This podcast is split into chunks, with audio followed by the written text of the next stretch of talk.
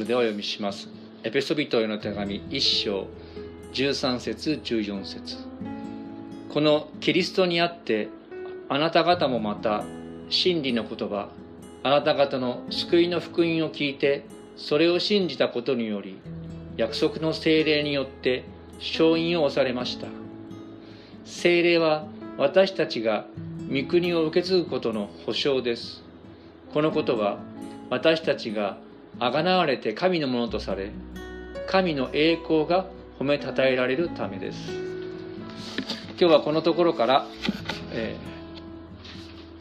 ー、勝因と保証勝因と保証と題して御言葉を取り次ぎます。皆さんおはようございます。梅雨が先週の金曜日ですか？埼玉県関東明けましたけれども本当にもう空がですね真夏の空になって暑い日が続いていますけれどもこのように共に礼拝できることを感謝しています。エアコンもですね少し下げてるんですけどもまだ下げる必要があればちょっと下げてください。21度設定してますけどなかなかですね下がらないかみたいですけどね。窓を開けたりしてますから。さあエペソビトの手紙をずっと学んでいますが今日はですねこの皆さん手元に聖書あれば見ていただきたいんですけども一章3節から14節が一つの段落になっています。大雑把に言うとですね3節から14節はパウロのある学者によればえ祈りというか神を褒めたたえる祈り、まあ、そのようにも読めるわけです。そこの締めくくりの部分がこの1314節であります。でパウロはこれまでのところですね3節にあるように天井にある全ての霊的祝福をもって神が私たちを祝福してくださったと言ってその祝福を挙げてきました。そして具体的に今まで毎週見てきましたが一つ目は神様に選ばれて養子とされたこと、まあ、全ての点が世界の始まる前からとパウロが前置きしていますけどもまず神の養子とされた。そしてイエス様の血によってあがなわれた。罪の許しを得た。それが2つ目の祝福。そして3つ目先週見ましたが養子と関係ありますが私たちが相続人として神の財産イエス様と同じものを受け継ぐそういう祝福が語られています。そして今日はですねその中でもこのそまとめであり新しく精霊という言葉まあ精霊なる神様の祝福とでも言えますか。そのことが書かれています。そして今日の鍵となる言葉はこの勝因と保証精霊による勝因と保証ですそれらを3つの点から学んでいきますまず第一ですね失礼しました1章13節あ、まあ、精霊による勝因の1つ目1章13節ですねこのキリストにあってあなた方もまた真理の言葉すなわちあなた方の救いの福音を聞いてそれを信じたことによりここだけ読んでみましょうか。3はい。約束の精霊によって勝因を押されました。約束の精霊によって勝因を押されたということで、まあ、約束の成就と精霊と勝因が関わっているわけです。でこの勝因にはいくつか意味があります。なかなか身近に思いませんけれどもイエス様を信じた私たちを神は精霊によって勝因をしたと言ってるんですね。で勝因と似たこと身近なことであれば新型コロナウイルスの感染拡大からですね非接触型のコミュニケーションがもてはやあ重宝されて印鑑を押さなくなりましたね。もう宅急便とかでも印鑑をしません。書類でも脱ハンコ化が進んでいます。また環境に配慮したラベルレスラベルがないペットボトルというのも売られています。それもよく売れています。その勝因はですね今の印鑑や商品のラベルと似ているあるいは同じようなものです。そしてこの勝因にはいくつかの意味がありますが一つ目にはですね所有権が所有権という意味が勝因にはあるわけです。所有権。ある学者はですねこのように言うんですね。ここにも書いてあります。勝因にあのが表す所有権について学者はこう言うんですね。この勝因はキリストの主権の下に移されたものに対して刻まれる神の所有を表す印だ。精霊が与えられているというのは私たちは神のものだという印だというんです。実はですねこのパウロがエペソビトの手紙を書いている当時あるカルトがあったんです。宗教カルト。そのカルトはですね信者に入れ墨を入れさせました。そしてその入れ墨が何をしていたか意味していたかというとその得体の知れない神々やその組織の信者は所有物である。自分の所有権を譲渡する。そういう意味がその入れ墨にあったようです。私たちは文字通りこのような入れ墨は入れません。精霊をその代わり与えられています。で私たちはこの得体の知れない神々でもなければ組織の奴隷でもなくて誠の神様のものとなった。これが精霊が与えられている意味なんです。私たちはどんな霊的な存在のものでもなく神様ご自身のものとなった。それが精霊が与えられ勝因が与えられているという意味であるわけですね。失礼しました。でこの所有権のほかにですねもう一つの勝因の意味それは破壊されずにその商品を運ぶという保証があったんです。生産者が商品を大事に運ぶように、まあ、パウロは船で旅して南船しましたけどもそのような過酷な船旅なども当時ありましたからその送り主や所有者が荷物を大事に運ぶように私たちを作られた神様は神様の大切な作品である私たちを運んでくださる。天国への旅路たどり着くまで守ってくださる。それが精霊が与えられている勝因が与えられているという意味なんですね。私たち生涯続けて信仰を全うできるのか不安になります。私も大学1年生の4月にイエス様を信じましたけども長い生涯自分は信仰を全うできるんだろうか。そんな不安がありました。しかしそのような心配はありません。私たちこの世の中で何があったとしてもたとえ私たちが弱くあったとしても神様が私たちを天国まで無事送り届けてくださるわけです。精霊様が共におられる。それは精霊が共におられて私たちの旅路を守ってくださる。そのような意味でもあるわけですね。このような信仰について約束について神様が直接ですね旧約聖書でこう語られています。失礼しましたえー、ごめんなさい。なんか動かなくなってしまいましたね。はい。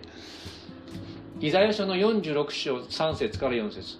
ヤコブの家よそれはまあイスラエルの神の民よって意味ですね。ヤコブの民家よ私に聞け。イスラエルの家のすべての残りのものよ。体内にいた時から担がれ生まれる前から運ばれたものよ。あなたが年をとっても私は同じようにする。最後読んでみましょうか。3はい。あなたが白髪になっても私は背負う。私はそうしてきたのだ。私は運ぶ。背負って救い出す。年をとってもあなたをきちんと運ぶよ。なぜなら体内にいた時からさえあなたを私は担いでいるから生まれる前からあなたを選んで運んでいるからだとそう神様は約束してくださっています。そのようなまさにコロナ禍でいろんな不安がありますけども神の約束を私たちのよりどころとしましょう。2番目。失礼しました。精霊は私たちの品質保証である。そういう意味があるわけです。承認をされたもの商品ラベルが貼ってあるものそれは製造者によってその品質が保証されているってことですね。私最近あの逆流性胃腸炎が逆流性食道炎があの何ですか？ひどくなってからですね。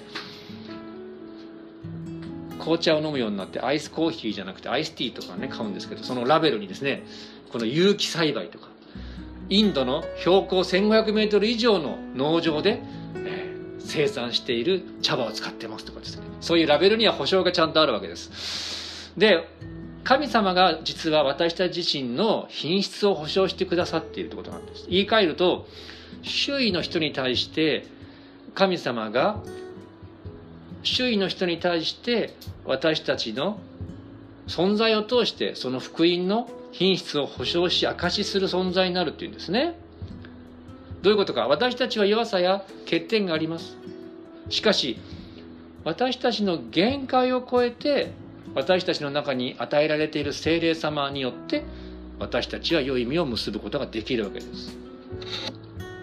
このラベルが貼られている器まあ器は綺麗かもしれませんけども器の中身が大事ですね。私たちがペットボトルや何かの容器だとすれば器だとすれば私たちの中には最高品質のご精霊様が宿っておられる。そこに品質保証があるわけです。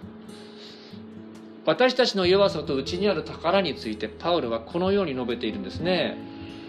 第2コリント4章7節。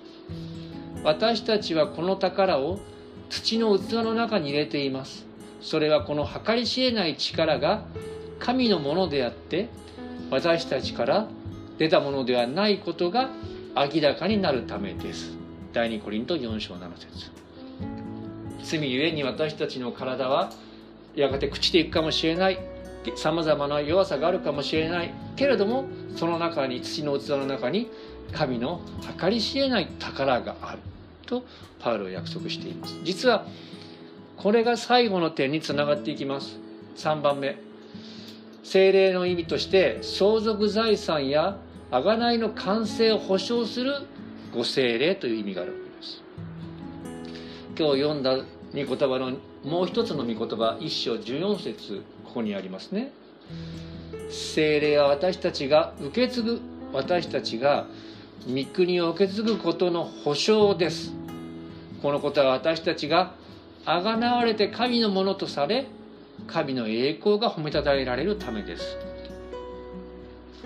この14節の保証という言葉脚注付きの聖書をご覧の方は星印があって目につくと思いますが直訳では手付金となっています。様々ですね今の時代でも何か購入するときにローンを組むローンを組む場合そのローンを組む際に頭金を支払うわけですよね。それはどういうことかというとやがて全部払いますよという約束の手付金であるわけです。あるいはですね何でも鑑定団なんかよく見てるとこういう話よく聞きますよね。骨董品屋に行ったら店主が出てきてですねご主人この特別な品物があるんですよってこう持ってくるわけです。でいくらだ200万とか聞いてですね手持ちのお金今10万円しかないけどそれを置いてって家に帰ってある人には奥さんに言って奥さんに内緒でですね残りのお金を持ってきてその骨董品を買うってことがあるわけです。この手付金というのはやがて全部支払いますというその保証のお金ですね。同じように神様は私たちにこの手付金として精霊を与えてくださった。これはどういうことか。ちょっと分かりにくいかもしれませんがこういうことです。あの支払いを待っている骨董品屋の店主が私たちと考えてください。そして骨董品を買おうとして手付金を払っている方が神様だと考えてください、ね、で私たちがやがてイエス様と同じ姿になる贖いが完成するとかイエス様と同じものを相続するこれが御国を相続するって意味なんですけどもその状態が神様が全部支払いを完済するという意味と考えてください。先週学びましたけどもその前学びましたけども神様は私たちに贖いの完成を約束してくださいましたね。その意味はやがて私たちが復活のイエス様と同じ姿になって罪がない栄光の体に変えられる。悩みやまた病の心配がない栄光の体。罪から自由になったイエス様と同じ復活の体が預け与えられるというそれが完済された状態です。また先週少し話しましたがイエス様がやがて全宇宙のものを相続する。その時に全てが一つとなって私たちもイエス様と共に同じものを相続する。その約束がありました。それが神様が私たちに対して残りの分を全て支払うという状態です。でもいつも言ってますがこれらの約束は私たちが地上の生涯にいる間成就しませんね。完全にはまあ完全には成就しません。私たちは相変わらず罪に悩んだりまた何かの不足に頭を悩ませることがあるわけですね。まあそれはそれとしまして私たちは完成はしませんけれどもそこで神様が手付金として私たちに精霊を授けてくださったんです。それはどういうことか。将来残りの全額を支払うがごとく品性において完成してまた所有において何も過不足ない状態に神はしてくださるその保証として精霊を授けてくださったんですね。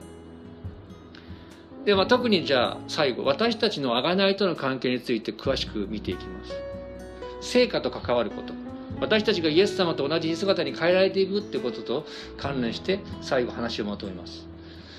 実は皆さんも体験したと思いますがイエス様を信じた後私たちは内側から変えられて良いことをしたいと思うようになりますね。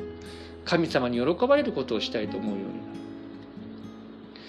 それはつまりイエス様によって精霊が授けられて私たちが内側から変えられ始めたということなんです。意思や考え方が変えられていきます。御言葉や祈りに触れながら変えられていきます。そして良いことを行うようになるんですね。御霊の実を結び始める。パウロが別の手紙でその御霊の実についてこう言っていますね。ガラテヤ人の手紙の5章の22節から23節。しかし御霊の実は愛喜び平安寛容親切善意誠実柔和自制です。このようなものを禁ずる立法はありません。この御霊の実それを結ぶように。まあ実は私明日1回目のワクチン接種受け入れるんですけどもいろんな話を聞くと新座市でもなんか遅れてるっていう人もいれば進んでるっていう人もいます。とにかくワクチン接種が進んでるアメリカやイギリスではもうほぼまあいろんなイベントや飲食店が元の状態になっていますよね。しかし私たちは日本は接種が遅れていて多くの制約の中にまだあるわけです。そんな中ですね私たちが自分が不自由でありながらも神様が人を愛するように私たちが自分を愛するがごとくまた他の人のために何かを捧げるならばそれは精霊が働いている証拠でしょう。ありきたりのまあ強いて言えばつまらないと思うような日常の中でも何か喜びを見出すことができればそれも精霊の賜物かと言えるかもしれません。そしてさまざまな不安がよぎる時に御言葉や祈りにおいて平安が与えられるならばそれも精霊の実です。しかしもし私たちが将来神様の約束の相続分を全て授かったならばそして完全に私たちがイエス様と同じようにあがなわれるならば愛にも喜びにも平安にもそしてこの他全ての精霊の身である徳においても何一つ欠けたものとないものとされるわけです。あるいはこの世の喜びに何者も変え難い喜びを天において体験するようになるんですね。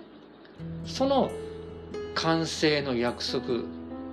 それが精霊によって保証されています。そして私たちが御国に着いた時に私たちはまさに精霊のみならず神様ご自身を相続して何一つ過不足な何一つ欠けたところのないものとして神を褒めたたえて過ごすようになるわけです。神が相続であるという望みを覚えるために最後にこの御言葉を共に読んで終わりにしたいと思います。詩編の16編の5節ですね。読める方だけで結構ですから読んでみましょう。3はい「主は私への割り当て分また杯。あなたは私の受ける分を固く保たれます」詩編16編の5節。お祈りしましょう。天の神様皆を賛美いたします。あなたが約束の日にあなたの贖いとまた御国の相続を完成してくださると約束してくださっていることを感謝いたします。しかし私たちは死にゆく身であるがゆえにこの地上においては完成を知ることができません。しかしその中でご精霊が勝因としてまた保証として与えられ私たち自身また私たちの旅路をそしてあなたから与えられる霊的な祝福の全て保証してくださっていることを感謝いたします。どうかこの御霊の賜物を日々味わいながら天の御国を目指してあなたと共に歩むことができますように。そしてどうかかけのある私たちを通してあなたの福音の素晴らしさを輝かせてくださるようお願いいたします。この願いと感謝を私たちの救い主主イエス様のお名前によってお祈りしますアーメンそれでは神様の御言葉に応えて1分ほどそれぞれお祈りください。